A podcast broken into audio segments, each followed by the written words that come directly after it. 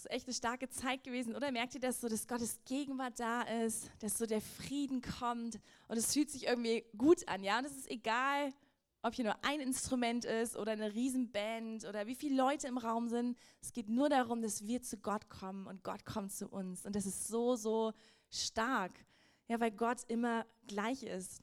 Und wir haben heute Morgen als in der Begrüßung ein Wort gehört, ja, dass Gott den Müden Kraft gibt. Und manchmal fühlen wir uns so, dass wir vielleicht durch Täler gehen, wo es schwierig ist, ja, wo wir vielleicht Konsequenzen auch ausbaden müssen. Manchmal sind es unsere eigenen Verschulden, ja, wo wir wissen, okay, hätte ich diese Entscheidung nicht getroffen, jetzt bin ich in dieser Sackgasse drin. Manchmal sind es einfach Sachen, wo wir nichts dafür können, ja, wo Krankheiten kommen oder Probleme und wir denken, ah, wieso? Ich will hier raus, es ist so schwer und wie komme ich hier nur durch diese Herausforderung durch? Ja, und hinter jedem Berg ist wieder ein Tal, ja. Entweder stehen wir vor einer Herausforderung oder wir stecken mittendrin oder wir haben es geschafft und dann stehen wir wieder vor einer. So ist das Leben. Und ich möchte heute mit uns zwei Männer anschauen aus der Bibel, denen es ähnlich ging, ja, die in ihrem Leben ähm, krasse Sachen, Herausforderungen erlebt haben. Und zwar wollen wir heute zurückspringen in eine Zeit vor Christus, und zwar 500 600 so vor Christus, ja, es ist eine lange Zeit her. Und es geht um die beiden Joshua und Zerubabel. Das waren zwei Männer, die in einem fremden Land geboren wurden, aufgewachsen sind, und zwar in Babylon. Und das, sie waren Juden, sie waren, äh, kamen aus dem Is Volk Israel. Ja, und ihre ganze Familie wurde verschleppt. Das ganze Land, die ganze Stadt, Jerusalem wurde zerstört. Der Tempel wurde niedergebrannt. Ja, und sie wurden alle verschleppt in ein fremdes Land unter einen fremden König, Nebukadnezar, ja, und der hat Jerusalem erobert. Und Joshua und Zerubabel sind in diesem fremden Land geboren. In dieser Zeit, wir wissen nicht genau, wie alt sie waren, wann sie geboren sind, aber diese beiden Männer kamen aus besonderen Familien. Nämlich der Joshua kam aus einer Priesterfamilie. Das heißt, Priester waren damals in Israel, hatten die Aufgabe, im Tempel zu arbeiten, also dem Haus Gottes, wo Gott gewohnt hat. Ja, Jesus war noch gar nicht auf der Erde, das heißt, die Menschen konnten noch gar nicht so zu Gott kommen, weil die Schuld der Menschen zwischen Gott und dem Menschen stand. Und im Volk Israel gab es den Tempel, wo Gott gesagt hat, hey, da wohne ich und die Schuld kann auf ein Tier übertragen werden und die Priester sind sozusagen die Stellvertretenden, die dieses Opfer bringen für, zu Gott, sodass Gott die Schuld zudecken kann. Und Joshua kam aus dieser Familie und er sollte später der hohe Priester werden, aber eigentlich konnte er diese Aufgabe nicht wirklich ausführen, weil er ja im Exil lebte, im fremden Land. Der Tempel war zerstört, verbrannt. Ja, sie waren in Babylon. Keine Hoffnung, dass sie irgendwie zurückkommen sollten. Wer, die hatten keinen König mehr, alles zerstört, sie lebten unter einer fremden Herrschaft. Wer würde sagen, wählt euch einen König und geht zurück? Das war hoffnungslos. Und Zerubabel war ein Mann, der aus dieser jüdischen Königsfamilie kam. Ja, also er, er war königlichen Geschlechts irgendwie und lebte dort in Babylon. Und diese beiden jungen Männer wuchsen dort auf im Exil und waren sich der Schuld bewusst, weil das war nicht irgendwie Zufall, dass irgendwie die Babylonier kamen und Israel zerstört hatten, sondern das hatte einen Grund, weil, weil Israel das Volk Gottes war. Und Gott hat gesagt, ich liebe euch so sehr, wollt ihr mein Volk sein, wollt ihr Beziehung mit mir? Und sie haben gesagt, ja. Aber sie haben es gebrochen, indem sie sich abgewandt haben von Gott. Sie haben andere Götter verehrt, ja, sie haben Göttern ihre Kinder gegeben und haben absolut gar nicht mehr sich um Gott gekümmert. Und das war über viele, viele hunderte von Jahren. Und Gott hat gesagt, ich will euch zurück zu mir holen. Wie kann ich das schaffen? Indem ihr jetzt die Konsequenzen tragen müsst. Und sie wurden also verschleppt nach Babylon. Also es war eine sehr, sehr harte Zeit für das ganze Volk von Israel. Und sie lebten in diesem Exil. Und die Frage ist, wie kommen sie da raus? Was passiert? Ja, manchmal fühlen wir uns vielleicht auch so. Entweder ist es so selbstverschuldet, wir wissen, hey, das sind Konsequenzen in unserem Leben, da wollten wir nicht hören auf Gott und jetzt stecken wir drin und haben mir versagt. Und ich kann mir vorstellen, dass diese beiden jungen Männer das Gesetz gelesen haben, gesagt haben, okay, Gott, können wir wieder zurück? Was hast du uns verstoßen? Ist unsere Sünde zu groß, als dass du uns wieder zurückbringen kannst? Aber es gab Propheten, zum Beispiel den Propheten Jeremia, wo Gott durch ihn gesprochen hat, hey, 70 Jahre und dann wird was passieren, dann werde ich euch zurückbringen. Und genauso kam es nämlich, nach 70 Jahren gab es einen König, nämlich Kyros, und der hat einen Befehl erlassen und gesagt, hey, ihr aus Israel geht zurück, ich will, dass ihr das Haus Gottes wieder aufbaut. Und das war eine richtig krasse Wende, ja. Ich kann mir vorstellen, dass Zerubabel und der Joshua, dass die so richtig happy waren, so, wow, das, das ist eigentlich unmöglich. Und jetzt plötzlich öffnet sich eine Tür, eine positive Wende. Ja, und die, die Leute aus Babylon, einige Juden haben gesagt, ja, na klar, kommen wir mit. Andere haben gesagt, oh nee, wir haben uns hier Häuser gebaut, es ist so schön hier, wir bleiben hier. Ja, aber einige haben gesagt, klar, wir kommen mit. Und Zerubabel wurde sozusagen der Anführer von dieser Gruppe.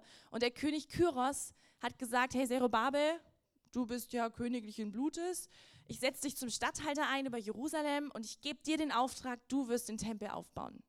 Und Zerubabel so, ja cool. Und Joshua kam mit. Ja, wir können in der Bibel lesen, dass die beiden eigentlich immer zusammen waren.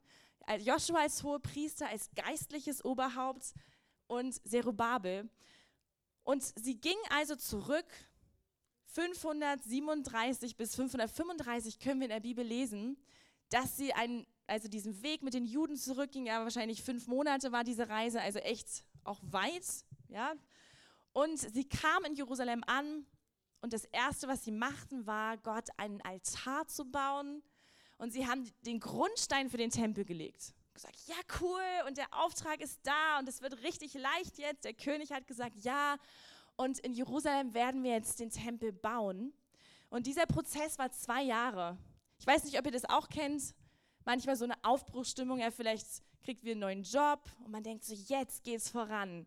Ja, oder man zieht um und dann denkt man so, juhu, ich krieg coole Nachbarn, es wird alles besser jetzt und man hat so eine äh, coole Phase, ja, oder man heiratet, jetzt geht's bergauf, endlich vorbei meine schlimme Phase des Lebens. Stimmt natürlich nicht, ja.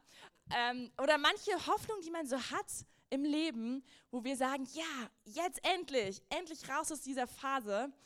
Und diese Phase dauerte hier bei Zerubabel und Joshua zwei Jahre. Und wir können in der Bibel lesen, könnt ihr mal zu Hause so diese ganzen Geschichten lesen. Das ist ganz, ganz spannend. In Esra steht es alles, ja, oder Haggai und Zachariah, die gehören zusammen. Könnt ihr mal studieren und Kommentare dazu lesen. Das ist richtig, richtig cool.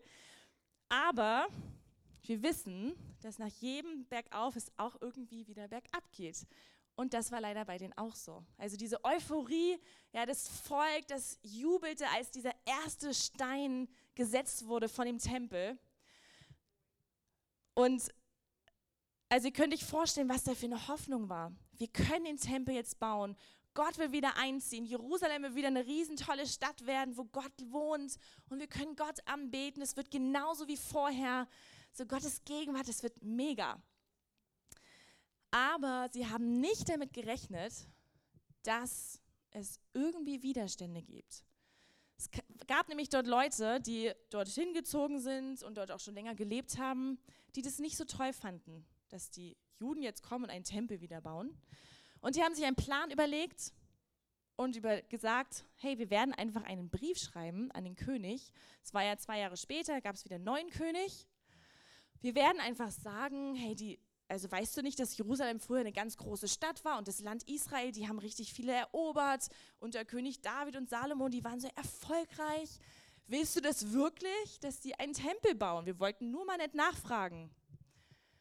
Und dieser König guckte nach und hat gesehen, ui, stimmt, Israel, das war damals echt ein krasses Land. Ich finde es nicht gut. Ich sage denen einen Stopp. Und der Brief kam zurück und er hat gesagt, ihr dürft nicht mehr weiterbauen nach, nach diesem Start. Sogar mit Waffengewalt, ja? So, wie haben die sich gefühlt? Joshua Zerubabel, alles zerstört, was sollen wir jetzt tun? Sollen wir jetzt weiterbauen oder nicht? Hat Gott es jetzt gesagt oder nicht? Und die Frage ist, was sie gemacht haben. Ich weiß nicht, was ihr gemacht hättet. Ja, es, sie fingen einfach an zu sagen, na gut, wenn jetzt dieser Widerstand kommt, dann können wir es ja auch nicht ändern. Dann lassen wir es einfach liegen Und wir kümmern uns jetzt einfach wieder um uns selber. Wir sind jetzt schon mal hier, na dann bauen wir einfach unsere eigenen Häuser, wir bauen an unseren Familien weiter, wir kümmern uns einfach um uns. Das Haus Gottes, dann ist es eben so. Wir können es ja nicht ändern. Und sie fingen an, die nächsten Jahre, es waren 15 Jahre, in denen sie sich nur um sich selbst kümmerten und eigentlich gar keinen Blick mehr hatten für Gott, für das Haus Gottes. Also das ist eine lange Zeit, 15 Jahre, in denen sie einfach weggingen von dem Haus Gottes. Und jetzt können wir natürlich sagen, na ja, wenn jetzt jemand das verbietet, dann ist es doch richtig, einfach aufzuhören. Aber die Frage ist ja nicht, was wir denken, sondern die Frage ist ja, was Gott denkt. Auch über uns, über diese Situation. Und ich glaube, wir können uns alle vorstellen, dass Gott nicht gesagt hat, ja, na klar, hört auf damit. Ist auch mein Plan. Sondern dass Gott ge gesagt hätte, wisst ihr nicht, wenn Sachen unmöglich scheinen, bei mir ist nichts unmöglich. Bei mir sind auch alle Dinge möglich. Fragt ihr mich? Erwartet ihr Wunder? Kann ich nicht eingreifen? Und sie haben sofort einfach die Geräte liegen lassen, sind sofort nach Hause. Ja, na dann nicht. Kommt die erste Herausforderung, schmeiß mal einfach hin, ist nicht so schlimm. Dann muss Gott sich einfach andere suchen. Wenn er seinen Tempel haben will, ist ja nicht so schlimm. Und der Auftrag, der so klar war, wurde einfach liegen gelassen. Und Gott warb eigentlich um diese Menschen in dieser Periode von 15 Jahren. Und das können wir auch lesen, nämlich in Haggai. Und das Coole ist, dass wir in der Bibel sogar die Jahreszahlen haben. Also das sind wirklich 15 Jahre. Und lasst uns mal Haggai lesen, was dort passiert. Denn Haggai war der Prophet, den Gott sandte nach 15 Jahren. Also 1500, 520, noch nicht 1500, 520 vor Christus hat Gott Haggai berufen, der dort mitgegangen ist und hat durch ihn zu dem Volk geredet. Und wir lesen mal Vers 1. Am 1. September, im zweiten Regierungsjahr des König Darius, also 520 vor Christus, empfing der Prophet Haggai eine Botschaft für Zerubabel, also den Sohn Shealtiel, den Statthalter von Juda, und für Jeschua, der Ben Jozadak, also der Sohn von Jezadak, den hohen Priester. So spricht Jahwe, der allmächtige Gott. Dieses Volk behauptet, die Zeit sei noch nicht reif, das Haus Jahwes zu bauen. Ja, kommt die Herausforderung. Also Gott, nee, ich glaube, es ist einfach nicht Zeit. Komm, wir lassen das. Sie sagen Gott also, es ist noch nicht Zeit. Gott, hast du es vergessen? Es ist noch nicht Zeit. Hm, dann empfing der Prophet ein weiteres Wort Jahwes. Für euch ist es offenbar nicht zu früh, in getäfelten Häusern zu wohnen, während mein Haus noch in Trümmern liegt. Nun sagt euch Jahwe, der allmächtige Gott, überlegt doch einmal, was mit euch passiert. Ihr habt reichlich gesät, ja, die letzten 15 Jahre, aber nur wenig geerntet. Ihr esst, werdet aber nicht satt. Ihr trinkt und bekommt doch keinen Rausch. Ihr zieht euch an und werdet doch nicht warm. Und wer etwas verdienen kann, dem zerrinnt es zwischen den Fingern. Darum sagt Jahwe, der allmächtige Gott, Nehmt endlich zu Herzen, was mit euch passiert. Geht ins Gebirge und schafft Holz herbei und baut den Tempel wieder auf. Daran werde ich mich freuen und damit ehrt ihr mich. Ihr habt viel erhofft, als ihr aus Babylon gekommen seid, ja, und wenig erreicht. Und was ihr heimbrachtet, blies ich euch aus der Hand. Und weshalb das alles? Sagt Jahwe, der allmächtige Gott, weil mein Haus in Trümmern liegt und jeder von euch nur für sein eigenes Haus rennt. Darum hat der Himmel euch den Tau versagt und die Erde ihren Ertrag. Und ich habe diese Dürre ins Land gerufen, eine Dürre über die Berge und über das Korn, über Weingärten und Olivenhaine und alles, was die Erde euch bringt. Eine Dürre über Menschen und Vieh und alles, was ihr mit euren Händen schafft. Das ist schon eine sehr krasse Situation, die Haggai hier beschreibt, ja, die Gott zu dem Volk spricht. Er sagt, bei dem kleinsten Widerstand fangt ihr an, mich zu vergessen und euch einfach nur um euch selbst zu drehen. Was ist euch wichtig? Ich bin euch eigentlich egal. Es geht euch um euren Wohlstand, um euer Haus, was wichtig ist für euch. Aber merkt ihr nicht, dass ihr dabei keinen Erfolg habt? Merkt ihr nicht, dass es so wie Sand ist, der zwischen euren Fingern zerrinnt? Du greifst nach Erfolg und es zerrinnt. Warum? Weil ihr meinem Segen den Rücken gekehrt habt. Das ist das, was Gott hier sagt. Wenn ihr euch zu mir umkehrt und dreht, dann ist mein Segen auch auf euch. Aber wenn ihr weggeht von meinem Willen, dann kann mein Segen nicht mehr auf euch kommen. Und deshalb sind die Dürren, ja, die wirtschaftlichen Probleme, sie versuchten irgendwie, es war ja ein zerstörtes Land, zerstörte Stadt Jerusalem, mit Feuer verbrannt. So, sie versuchten es irgendwie aufzubauen, wir machen tolle Häuser für uns und müssen irgendwie wieder Getreide sehen und alles funktioniert nicht. Dann kommt noch eine Dürre. Wieso regnet das denn nicht? Wir brauchen doch Regen, Gott. Kannst du uns nicht irgendwie ein bisschen Erfolg schicken? Warum wir? Schon wieder wir? Und Gott sagt, kommt und kehrt um zu mir. Was ist das Wichtigste? Bist du das Wichtigste oder bin ich das Wichtigste? Ich bin doch der König von allen Dingen und wenn du mich als ersten Platz in deinem Leben setzt, dann wirst du auch alles andere bekommen. Aber wenn du aus eigener Kraft versuchst, dein Leben auf die Reihe zu kriegen, ach, ich brauche aber Gott nicht, ich kümmere mich um mich, Gottes Auftrag für mein Leben ist mir egal. Und man wundert sich, ja, wieso klappt's nicht. Irgendwie renne ich immer wieder gegen die Tür. Dann sagt Gott, komm zu mir, dreh dich um zu mir. Ich will dich segnen. Ja, und diese Krisen, die waren ernst. Und sie hörten dieses Wort, ja, es ist September, nächste Woche, Jahrestag, okay, 520 vor Christus. Sie hörten das Wort und was taten sie?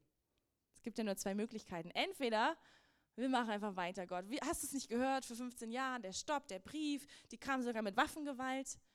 Oder sie sagen, oh, das ist Gottes Wort. Wir kehren um. Und das ist das, was sie taten. Das lesen wir nämlich in Vers 12. Zerubabel und der hohe Priester Jeschua und das ganze restliche Volk, sie hörten auf das, was Jahwe ihr Gott ihnen sagen ließ. Sie hörten auf die Worte des Propheten Haggai, denn sie erkannten, dass Jahwe ihr Gott ihn geschickt hatte. Das Volk war erschrocken und fürchtete sich vor Jahwe. Könnte ich das vorstellen? Dass man plötzlich erkennt, so, wow, was habe ich eigentlich gemacht die letzten Jahre?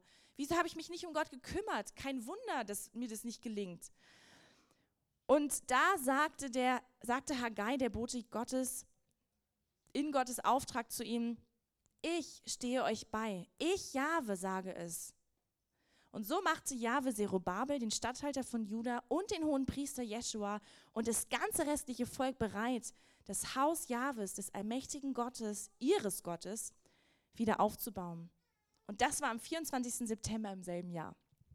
Das heißt, das Wort kam von Haggai am 1. September und 24 Tage später fing sie an. Das ist cool, oder? 24 Tage später, ich weiß nicht, wie es euch so geht, ja, wenn das Wort Gottes zu dir kommt, hey, fang was an. Und du gehst damit im Herzen, man sagt so, schwanger gehen, ja, das bewegt sich in dir, denkst, ja, okay, Gott, wie kann ich das machen? Was kann ich tun? Ich will umkehren zu dir, ja. Und dann, 24 Tage später, kommt die Tat aus dem Gedanken, die geboren wurden, wo sie es bewegt haben, Gott, wie können wir, gib uns Strategien. Und am 24. haben die wieder den Spaten in die Hand genommen, die Steine abgeklopft und gesagt, wir bauen den Tempel weiter. Wir machen das. Wenn Gott uns das sagt, okay, dann machen wir das. Egal, ob da ein König ist, egal, ob wir Feinde haben, egal, welche Herausforderungen da sind. Wir wollen das tun, was Gott uns sagt. Und sie sind umgekehrt von ihren Wegen. Und in dieser Zeit, ihr könnt euch vorstellen, dass man trotzdem diese Gefühle mit sich rumträgt. Okay, wir nehmen den Spaten in die Hand, es ist jetzt der 24. September. Was passiert? Kommt wieder der König, kommen wieder Waffen, fängt Krieg an, was ist mit der Dürre, was ist mit unseren Familien? Ja, und das sind diese Prozesse, die auch in uns kommen, also dieses menschliche Denken. Stellt sich Gott wirklich zu seinem Wort oder nicht? Was ist, wenn es wieder so passiert oder nicht?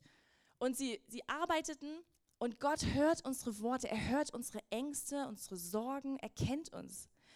Und Gott ist so gnädig gewesen, dass in dieser Zeit, also von September und auch das nächste Jahr, das war dann 519, dass er einen zweiten Propheten sandte, nämlich den Sacharja. Und Haggai und Sacharja haben in dieser Zeit, wo sie den Tempel auch gebaut haben, verschiedene Prophezien von Gott bekommen zur Ermutigung. Ja, also es war wie so ein Wechselspiel, könnt ihr euch vorstellen, ja, wie so zwei Pastoren, die gleichzeitig aufstehen, ja, die Propheten und das Volk ermutigen. Und Sacharja, der war wahrscheinlich ein jüngerer Kerl als Haggai, ja, Und er hat, äh, ähm, also könnt ihr mal lesen, das Buch ist sehr spannend, nehmt euch einen Kommentar dazu, manches versteht man nicht so gleich, aber es ist wirklich cool, weil es Gottes Wort ist, auch über Israel. Und Zachariah hatte in einer Nacht acht Visionen, wo Gott zu ihm kam und ihm acht verschiedene Szenen sozusagen gezeigt hat. Und zwei davon wollen wir uns heute anschauen, die mit Joshua und Zerubabel nämlich zu tun haben. Und das war im Februar, also fünf Monate später, ja, 24. Februar, können wir in Sacharja 1, Vers 7 lesen. Das ist der 24. Februar des folgenden Jahres war. Und dort hatte Sacharja ähm, vielleicht so wie so ein Traum, ja, oder diese Vision, acht Stück. Und die vierte Vision können wir in Sacharja 3 lesen. Und das wollen wir jetzt mal machen, ab Vers 1. Dort steht, also wir können es jetzt in Sacharja reinversetzen, der die Sachen von Gott empfängt. Und er ließ mich, also Sacharja, den hohen Priester Joshua sehen, der vor dem Engel des Herrn stand. Und der Satan stand zu seiner Rechten, um ihn anzuklagen. Und der Herr sprach zum Satan, der Herr wird dich bedrohen, Satan. Ja, der Herr, der Jerusalem erwählt hat, bedroht dich. Ist dieser nicht ein Holzscheit, das aus dem Feuer herausgerissen ist? Der Herr aber, der Herr hört aber nicht auf Satan, er schweigt nicht. Und Joshua war mit schmutzigen Kleidern bekleidet und stand vor dem Engel. Und der Engel antwortete und sprach zu denen, die vor ihm standen, nehmt ihm die schmutzigen Kleider ab. Und zu ihm sprach er, siehe, ich habe deine Schuld von dir weggenommen und bekleide dich mit Feierkleidern. Und ich, Zachariah, sprach, man setze einen reinen Kopfbund auf sein Haupt.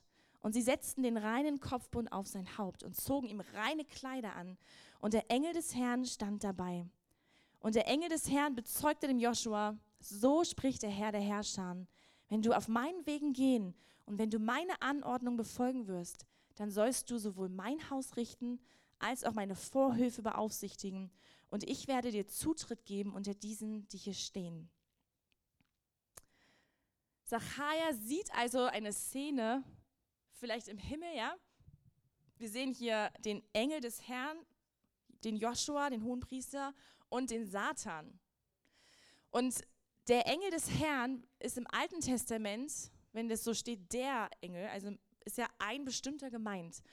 Und das Interessante ist, dass der Engel des Herrn an einigen Stellen auftaucht und eigentlich in der Person Gottes spricht und in der Autorität Gottes spricht. Und deshalb sind sich viele Theologen darüber einig, dass das Jesus sein kann oder soll, wahrscheinlich ist, der noch nicht Mensch geworden ist, weil Gott war ja immer Gott und ist immer Gott.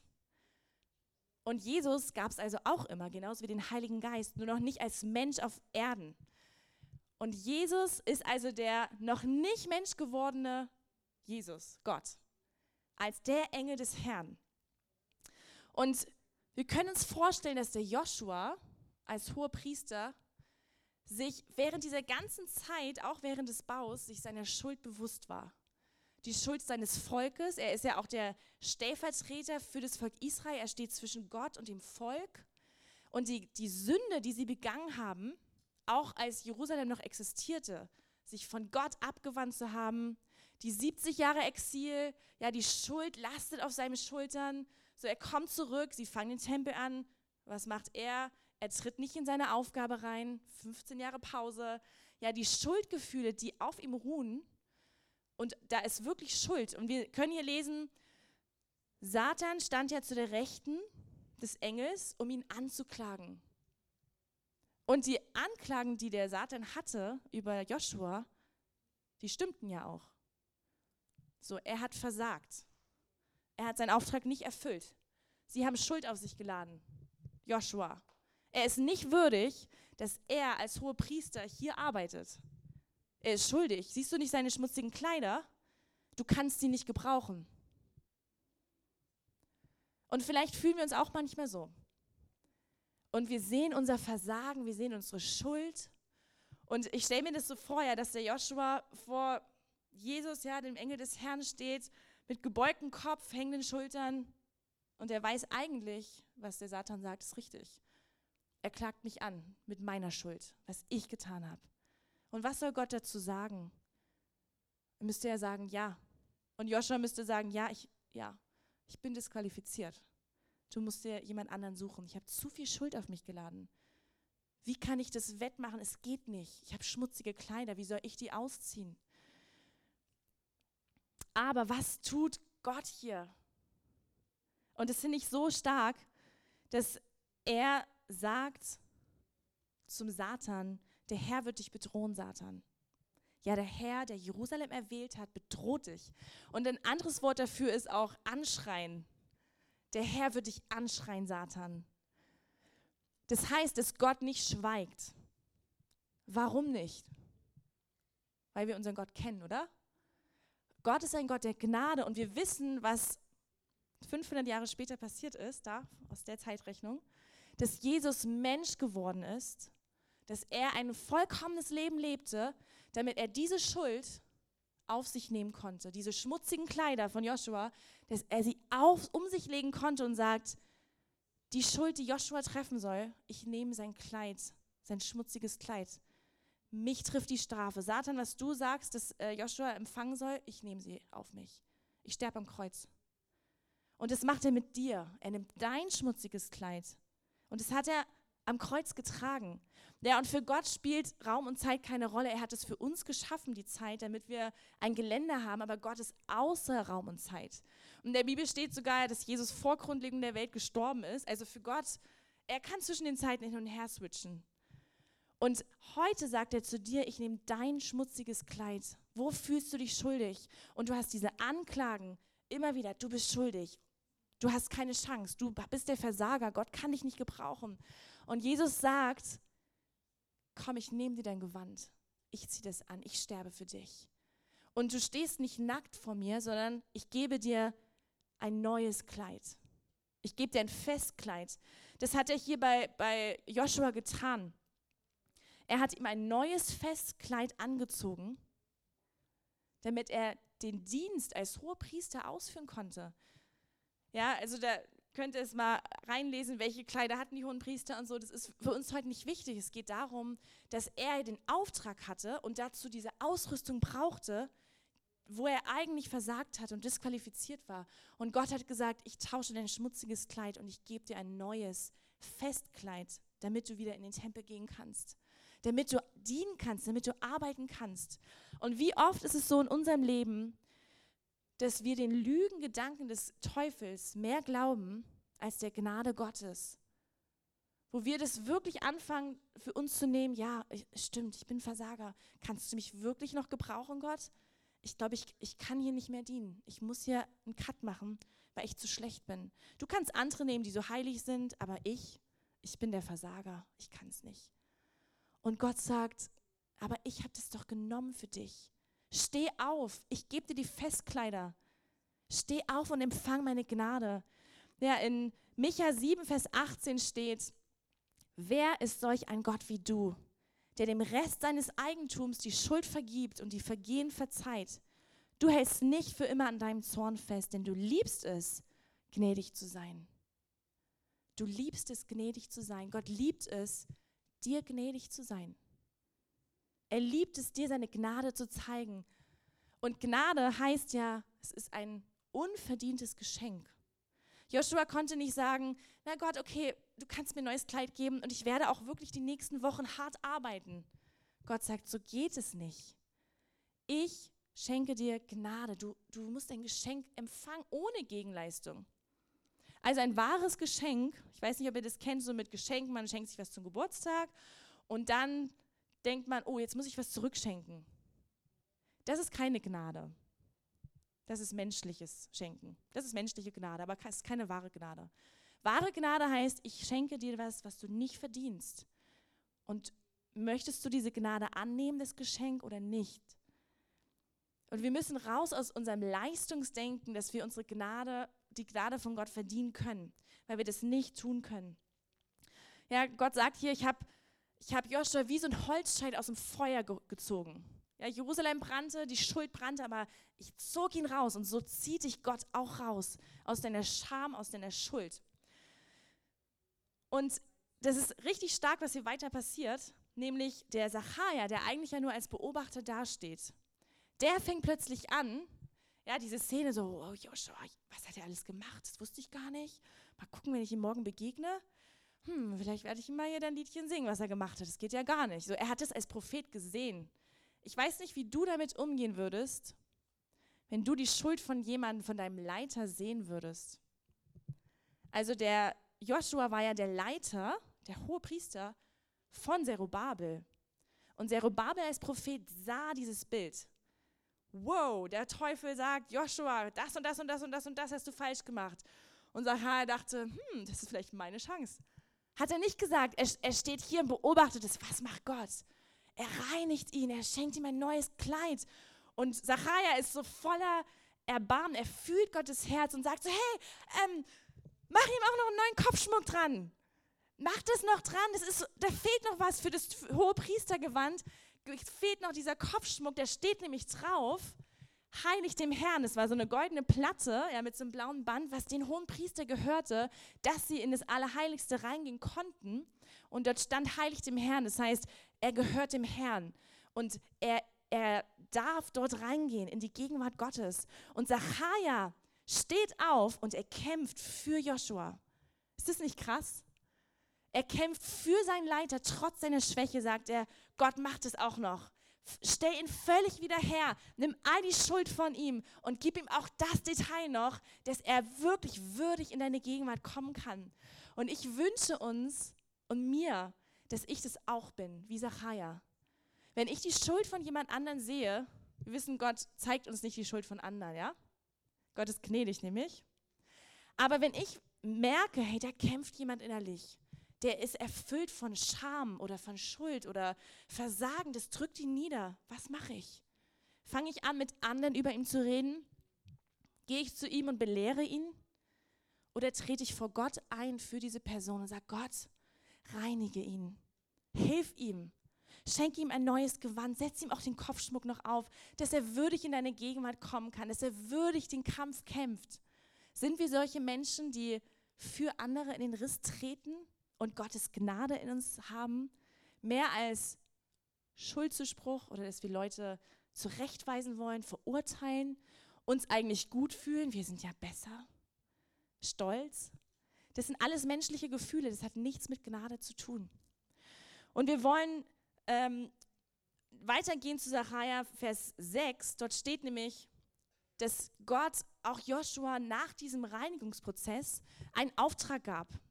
Nämlich er sagte, es ist jetzt nicht alles, ja cool und jetzt mach einfach so dein Ding weiter, sondern ich habe dich gereinigt für einen Auftrag. Ich habe etwas vor mit dir.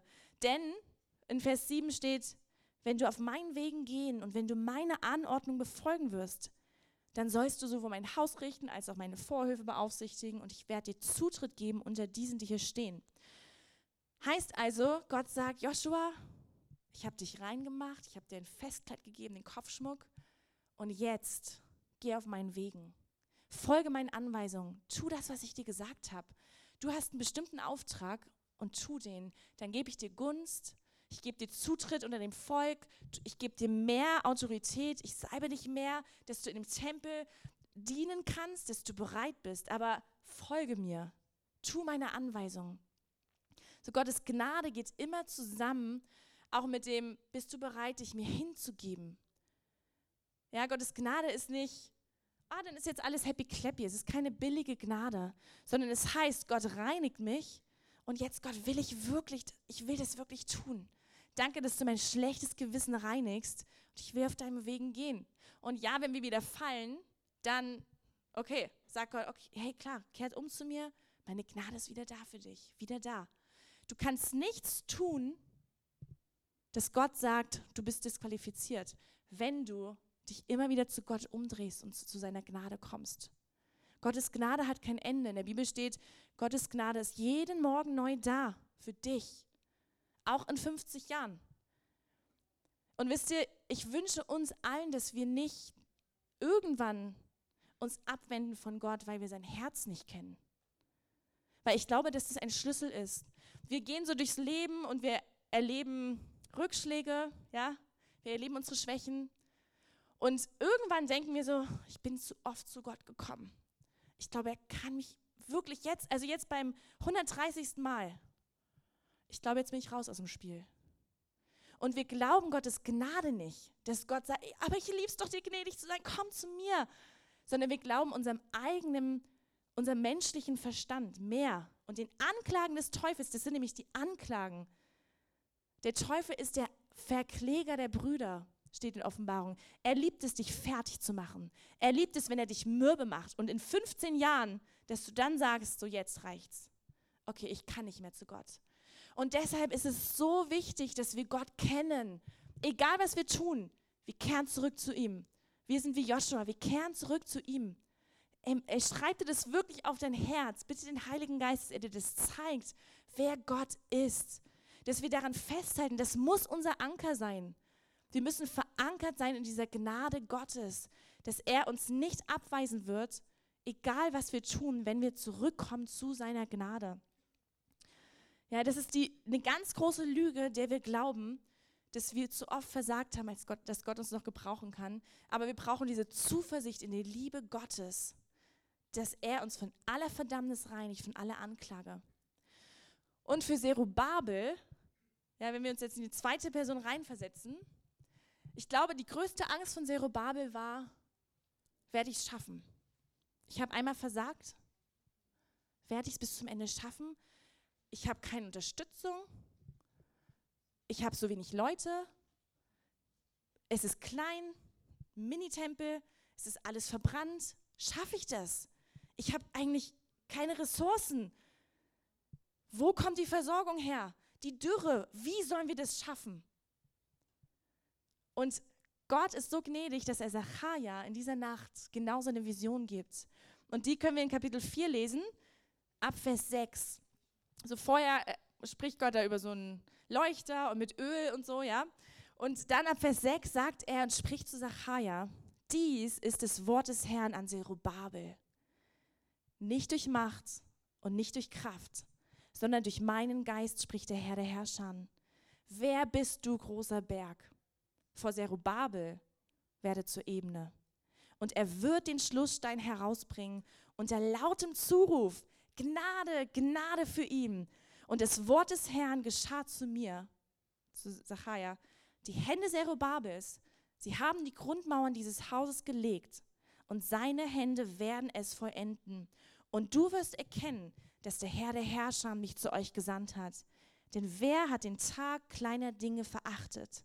Und sie werden sich freuen und den Stein des Senkbleis in der Hand Zerubabels sehen. So der Stein des Senkbleis, ja, manche sagen, das ist vielleicht der Schlussstein, genauso wie das oben beschrieben ist.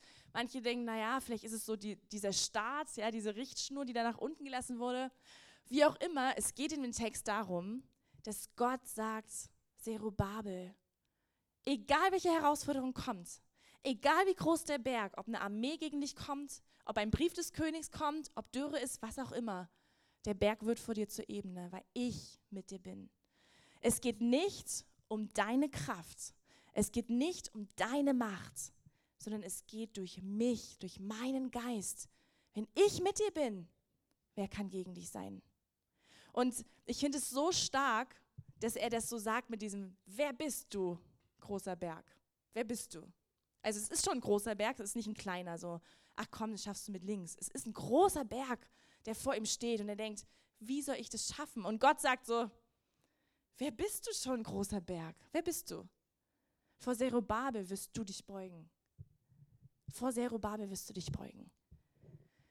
Du wirst zur Ebene und Zerubabel wird das Ende schaffen. Er wird den Schlussstein setzen beim Tempel. Und wie? Unter lauten Zuruf. Also ich stelle mir das so vor, ja, dass so, er ruft das Volk zusammen. Wir haben es fast geschafft, der letzte Stein und dass Gott so über ihm ruft, Gnade, Gnade für dich. Meine Gnade fließt. Es ist nicht nur die Gnade zur Reinigung der Sünden, sondern die Gnade, dass ich dich versorge mit dem, was du brauchst, dass du schaffen wirst. Gnade für dich. Und dass das Volk das genauso ruft, dass sie sagen, Zerubabel, Gottes Gnade für dich. Gnade, Gnade für dich. Und vielleicht brauchst du das heute Morgen auch. Vielleicht sagst du, hey, das mit Joshua ist cool, aber eigentlich bin ich eher auf dem zweiten, bei Zerubabel. Gott hat mir eigentlich einen Auftrag gegeben und ich denke, wie soll ich das schaffen? und ich lasse irgendwie so ein bisschen los von meinem Auftrag. Aber Gott sagt, hey, egal welche Herausforderungen vor dir stehen, egal was es ist, der Berg wird zur Ebene vor dir. Wenn ich mit dir bin, wenn ich dir den Auftrag gegeben habe, dann werde ich es tun. Dann rufe ich über dir Gnade für dich. Gnade. Du wirst es schaffen. Meine Gunst ist auf dir. Egal wie klein. Also vielleicht sagst du, hey, aber mein Auftrag ist es, gerade meine Kinder groß zu ziehen und du hast keine Ahnung, wie schwer das ist. Und Gott sagt, wer bist du, großer Berg? Das wird zur Ebene vor dir. Wer hat den Tag kleiner Anfänge verachtet? Wer hat es verachtet, wenn andere Menschen sagen, was machst du schon? Das sieht doch keiner. Was ist es schon? Und Gott sagt, aber ich verachte das nicht, das Kleine. Ich sehe dein Mini, Mini-Job, ja, das, was du machst, wo du in, keine Ahnung, auf Arbeit bist und du weißt, das ist mein Auftrag, für eine Kollegin da zu sein. Das ist mein Auftrag. Oder in deiner Familie, ja, egal wo du bist oder in der Gemeinde, vielleicht weißt du, ich habe einen Auftrag für die Region, keiner weiß es. Und Gott sagt, Gnade für dich, du wirst es schaffen. Aber Zerubabel musste das ergreifen für sich und sagen, okay Gott, ich glaube dir mehr als dem Ding, was ich hier sehe. Ja, das ist die zweite Lüge, dass uns zu viel fehlt, als dass wir Gottes Willen tun können. Aber Gott befähigt. Gott befähigt dich. Und wisst ihr, am 3. März 516, also dreieinhalb Jahre später, können wir lesen, dass tatsächlich der Tempel fertiggestellt wurde. Sie haben es geschafft und das heißt, Gottes Wort hat sich erfüllt. Und das heißt auch, in deinem Leben wird sich Gottes Wort erfüllen. Und ich habe ein, ein Bild mitgebracht von einem Wasserfall.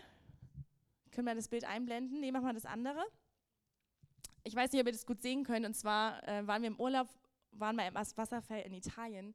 Und das ist von oben, ja. Und ich stelle mir das so vor, dass Gott sagt, hey, weißt du, ich habe so viel Gnade. Ja, in der Bibel steht in Hebräer 4, Vers 15, das, Vers 16, lasst uns nur mit Freimütigkeit hinzutreten zum Thron der Gnade, damit wir Barmherzigkeit empfangen und Gnade finden zur rechtzeitigen Hilfe. Und Gott steht da und sagt, weißt du, ich habe einen Thron der Gnade. Ich bin nicht ein, ein Thron der Verdammnis oder der Schuld, sondern ich habe einen Thron der Gnade.